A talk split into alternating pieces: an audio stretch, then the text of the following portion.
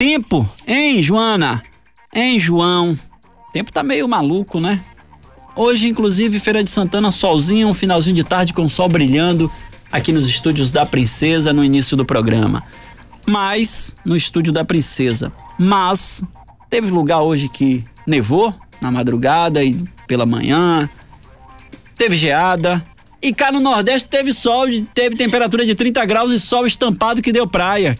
Que loucura é essa, hein, João? Pois é, o show. Inclusive, a gente que já tá acostumado com o calor, os últimos dias, né, das últimas semanas, nas últimas semanas, a gente tem vivenciado um, um clima bem diferente né? A gente tem, tem saído de casa agasalhado por conta das, das temperaturas mais baixas. E assim, hoje eu conversei com um amigo, hoje de manhã eu conversei com um amigo lá de, de Santa Catarina, que diz que até para lavar as mãos tá dando trabalho porque a água tá geladíssima por conta do clima. A onda de ar frio, que passa pelo país nesse inverno, trouxe neve pelo menos em pelo menos 13 cidades do Rio Grande do Sul, além da chuva congelada de ontem.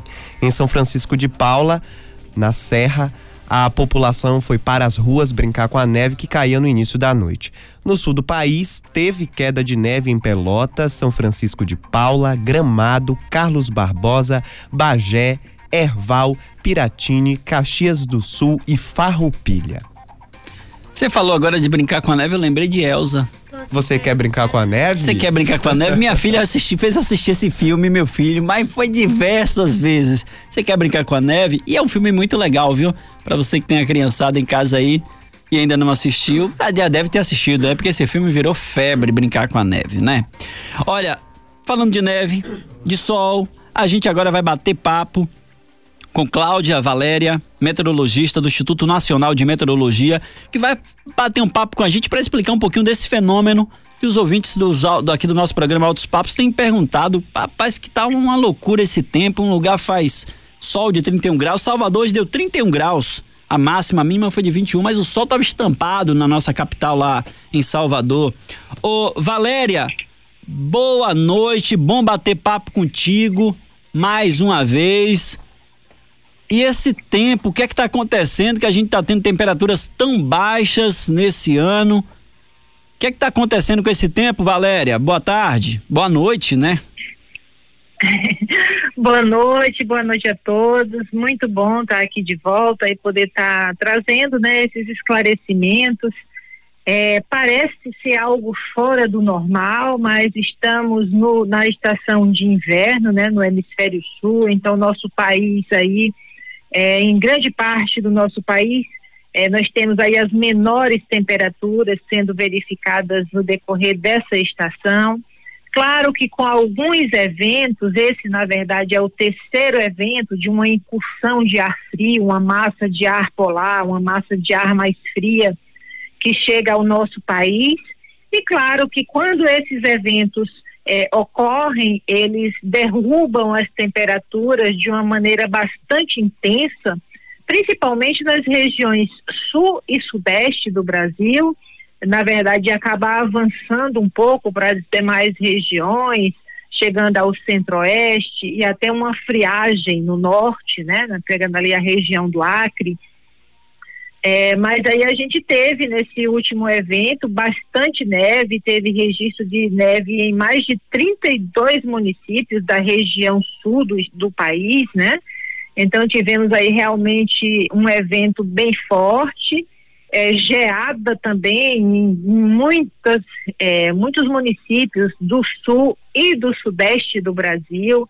Então isso é bastante comum nesse período. E aí falando aqui do nosso estado, acaba que com essa incursão de ar mais frio, é, nesse momento essas temperaturas elas estão menores nas regiões sul e sudeste, mas esse, esse frio, essa massa de ar mais fria, ela acaba avançando em direção à região nordeste do Brasil e também chega aqui ao nosso estado, diminuindo um pouco as temperaturas. Claro que a gente não vai falar é, de uma chegada de uma massa de ar polar na Bahia, mas de certa forma essa incursão é, desse ar mais frio acaba atingindo o nosso estado, principalmente nas regiões mais elevadas ali do sudoeste, da Chapada, onde normalmente as temperaturas já são mais baixas durante esse período do ano, e as temperaturas também acabam caindo aí 3 a 4 graus do que costuma ocorrer nos outros dias da estação.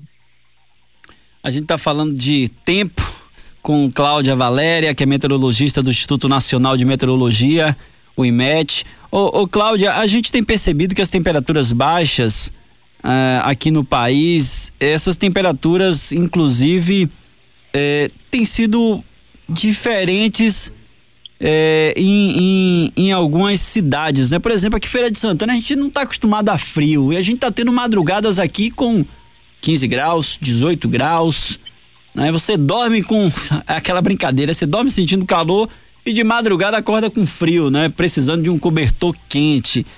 É, nesse, nesse caso, o que é que acontece que na madrugada a coisa esfria ainda mais?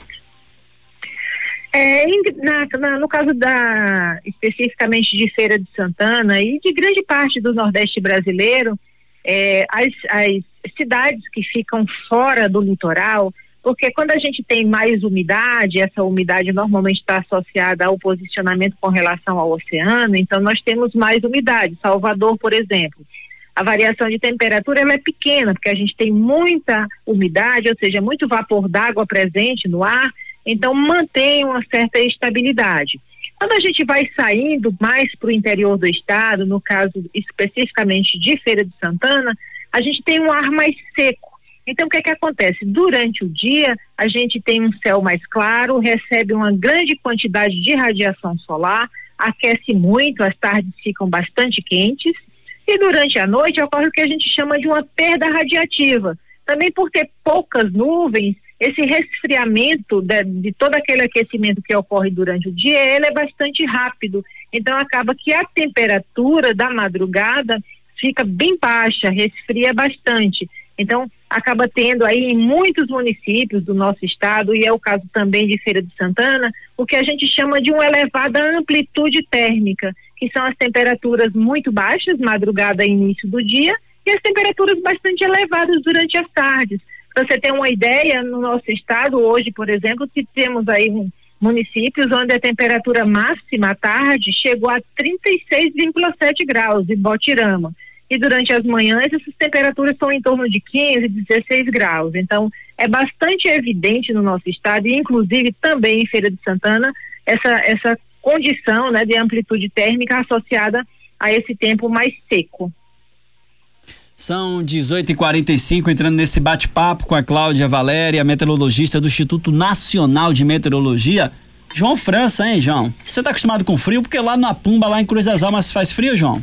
Aqui a nossa percepção de frio é muito diferente do que de quem mora aí no sul do país, não é verdade, Cláudia? Porque lá, lá em Cruz das Almas, por exemplo, o clima é um pouquinho mais agradável do que o que, do que o que a gente sente aqui em Feira de Santana. Então as temperaturas aqui são, são mais altas. Quando eu vou para Cruz das Almas, eu consigo perceber a diferença. A gente aqui se acostuma com, com calor, é obrigado a se acostumar. Inclusive, a minha pergunta, Cláudia, é sobre a duração que essas mudanças vão continuar acontecendo. Dá para marcar viagem aí para dá para marcar viagem para Gramado, por exemplo, para ver se vai encontrar neve? Se vai encontrar, é verdade, João. A nossa percepção de frio ela é bem diferente, né? O nosso organismo ele vai se adaptando é, naquela região onde a gente permanece durante mais tempo.